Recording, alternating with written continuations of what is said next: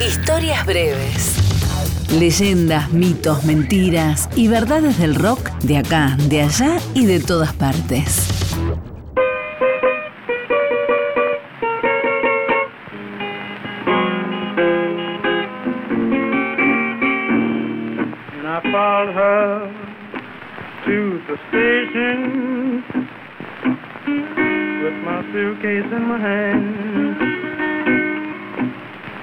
I to the station with suitcase in my hand.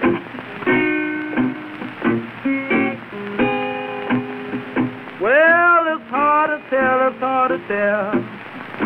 And all your love's in vain, all your love's in vain. Nadie sabe en qué fecha exacta nació Robert Johnson. Algunos dicen que fue un 8 de junio de 1911 en Hazelhurst, Mississippi, y que fue el fruto de un encuentro casual entre su madre y un jornalero llamado Noah Johnson. Cuando tuvo edad suficiente para escapar de su hogar, el joven Robert cambió los algodonales por los caminos y se llevó consigo una guitarra. El problema era que Robert no tenía ni un poco de talento. Subía a los escenarios donde tocaban leyendas del blues rural como Son House o Willie Brown y la gente lo abucheaba hasta que no tenía más remedio que bajarse. Durante un tiempo no se supo absolutamente nada de Robert Johnson. Se había ido de Hazelhurst y nadie sabía dónde estaba. Hasta que un día volvió y pidió permiso para tocar.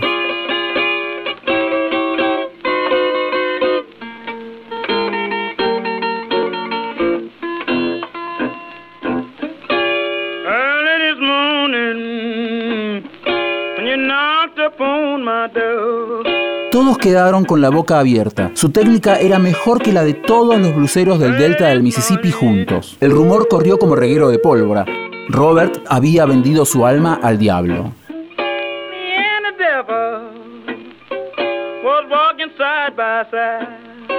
No había otra explicación a su nueva manera de tocar la guitarra y de cantar. Se empezó a correr la voz que durante su ausencia, Robert Johnson fue al cruce de las autopistas 49 y 61 en Clarksdale, Mississippi, y esperó.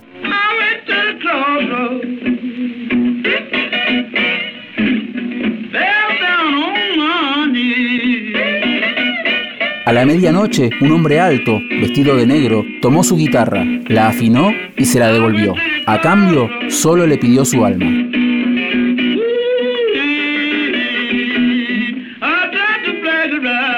Lo cierto es que Robert estuvo un año aprendiendo a tocar la guitarra junto a otro músico local, Ike Zimmerman.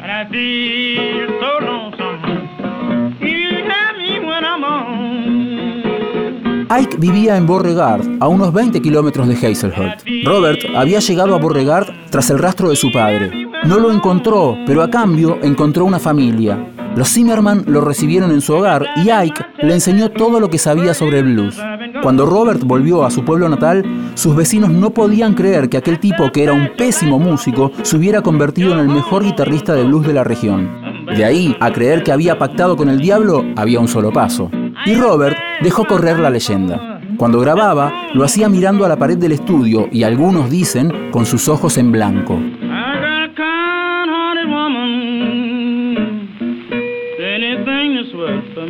Poco tiempo después, el diablo se cobró la deuda. Robert Johnson murió a los 27 años de edad.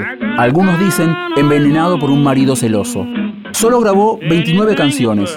La familia de Ike Zimmerman reclama la autoría de una de las canciones y la coautoría de dos más.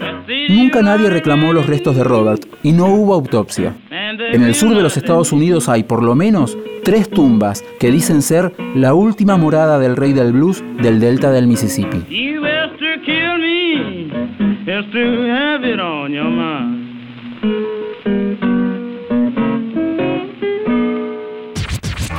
Historias breves. Texto e informe Leo Acevedo. Edición Ignacio Guglielmi. Una producción del área de medios digitales de Radio Nacional.